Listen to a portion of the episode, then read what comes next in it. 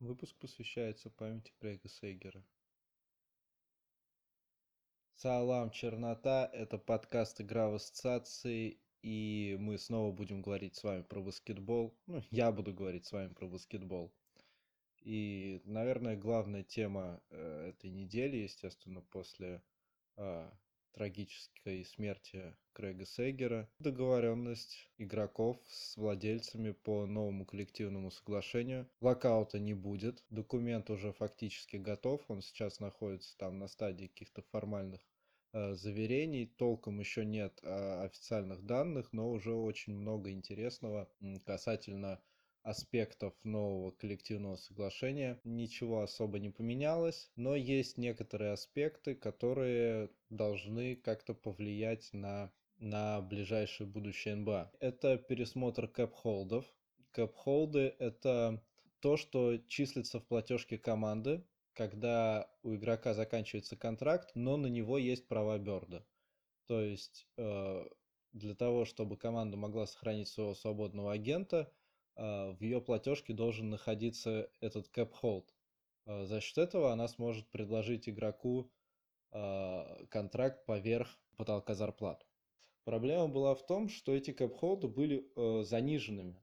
То есть для там новичков, которые могли претендовать на максимальный контракт реально, этот hold был значительно ниже, чем сам максимальный контракт.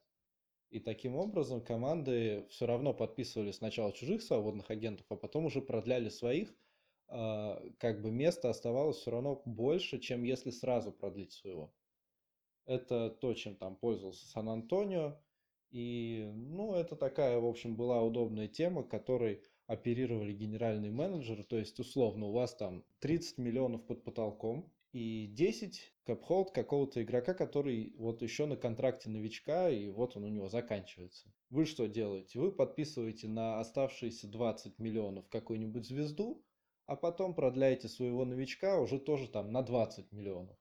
Вот, то есть, если бы вы его сразу подписали, у вас бы осталось всего десятка на свободных агентов, а так у вас оставалось 20. Теперь это пересмотрено, кэп-холды будут крупнее, соответственно, сохранить своих игроков все равно возможно, но э, усиляться за счет там свободных агентов у вас уже так хорошо не получится, да, то есть там тот же Сан-Антонио Олдриджа бы не подписал. Это должно повлиять на, ну, например, на Golden State.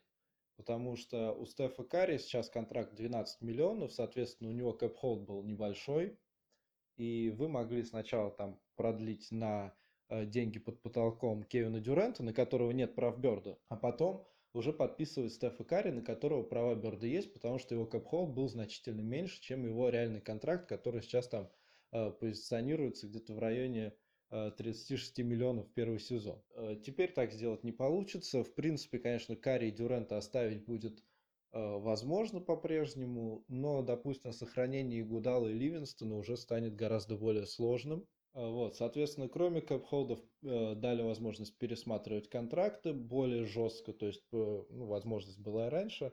Э, теперь их можно пересматривать на более долгий срок, на более выгодных условиях. То есть, если как-то резюмировать новое коллективное соглашение, то можно сказать, что упор сделан на возможность команд сохранить своих игроков.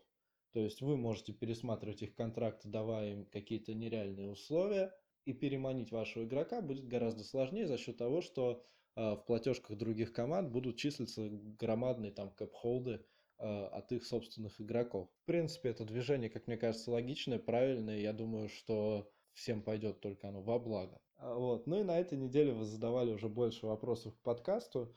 Это, в общем, радует, но чем больше их будет, тем будет лучше, тем больше будет подкаст как бы соответствовать э, вашим ожиданиям. Э, я хочу говорить о том, что вам интересно. Вот. Поэтому задавайте свои вопросы. Ну и первый вопрос э, от Виталия Лытова. Как насчет слухов о Руди Вокле?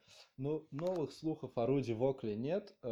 Потенциально в гее заинтересован Тандер. И на самом деле на этой неделе вот посмотрел несколько матчей Оклахомы ну, два последних я точно посмотрел. Может быть, еще какой-то был, не помню. Э, но смысл в том, что, в общем, сейчас э, Оклахома играет без Аладипа, и очевидно, что команда очень сильно провисает, потому что Уэсбрук тащит на себе все нападение в одиночку, это очень тяжело, Э, соответственно, без него нападение стоит. И такой вот игрок в виде Руди Гея, который может сам что-то сделать в атаке, Оклахоме очень кстати. Эти слухи уже давно, и я думаю, что многое будет закручено именно на Демаркусе Казинсе.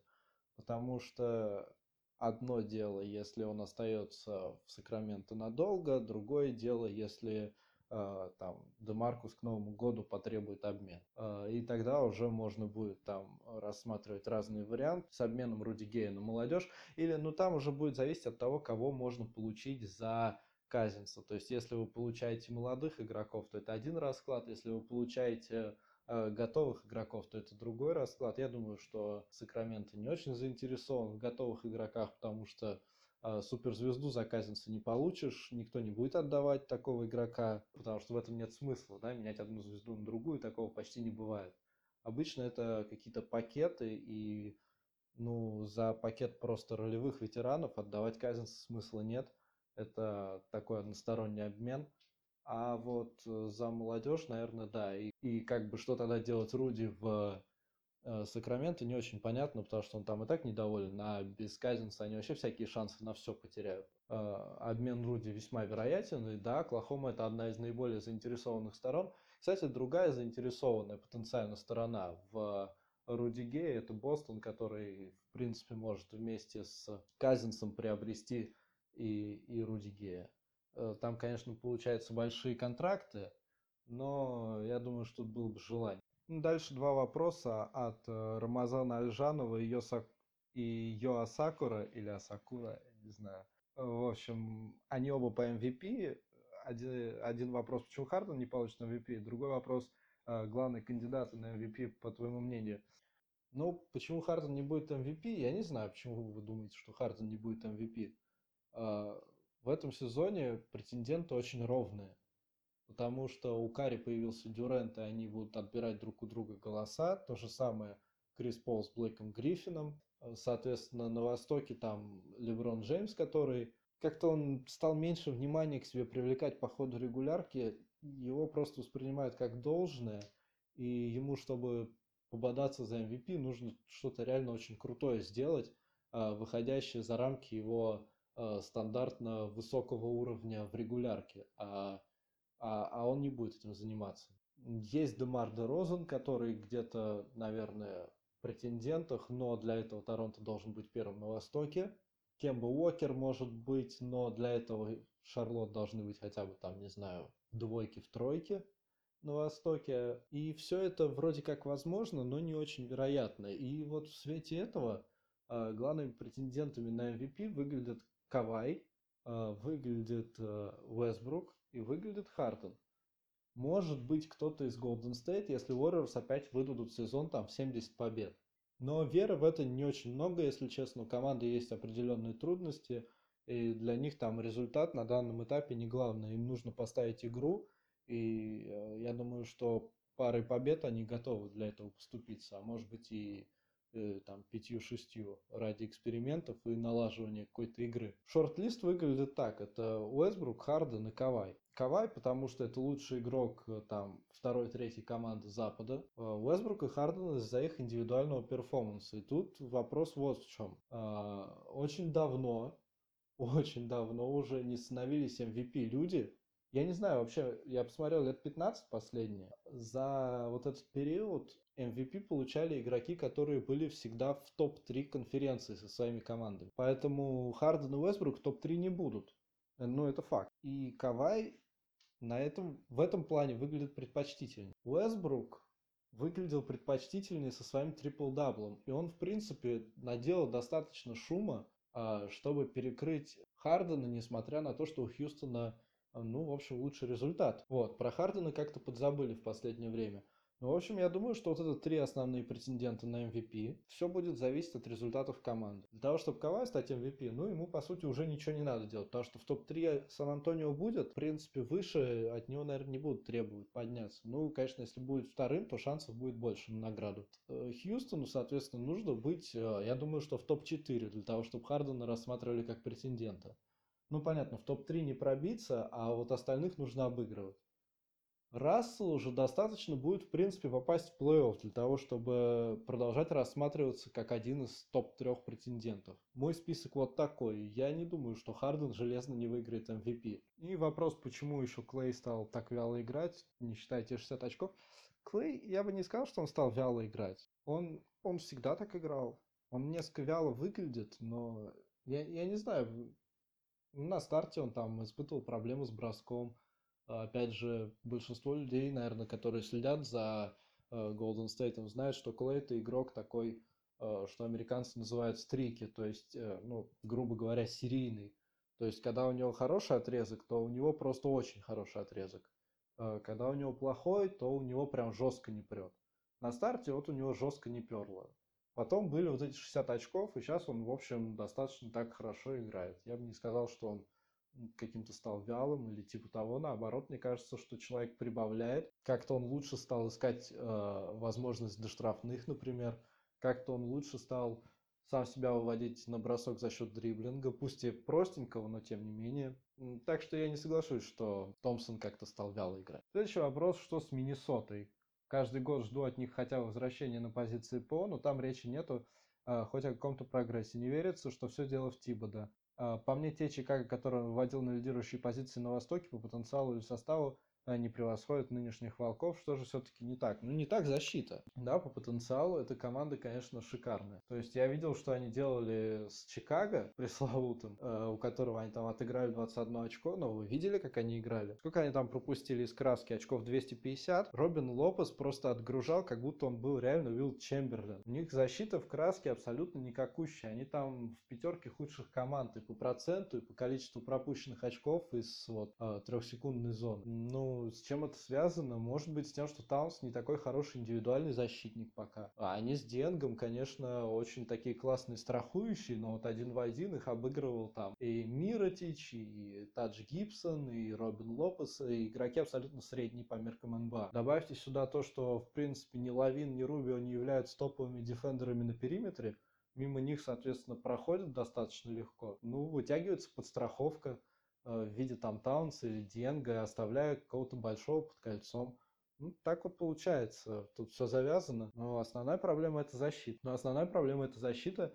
Защита преимущественно вот под кольцом. То вообще была уже тема это о том, что там Миннесота может э, обменять себе какого-то опытного игрока, там того же Таджи Гибсона выменять э, за молодого игрока. Вот, и тут весь вопрос, собственно, в том, готов ли Тибо терпеть. И вообще терпение, по-моему, не его сильнейшая сторона. И я не удивлюсь, если он кого-нибудь Дана отправит там э, в обмен на большого, не знаю, в условную Филадельфию. Может быть и так, да. Взять Нойля, допустим, получить себе, это же будет круто. Представьте, это тоже молодой игрок, э, впишется вполне, э, Тибода с ним сработается, Таун с ним сработается. Все довольны. Я думаю, что это другое дело, что Нови там сам сейчас травму переживает, поэтому, а, возможно, он не даст сиюминутного усиления, которого, наверное, хочется Тибода.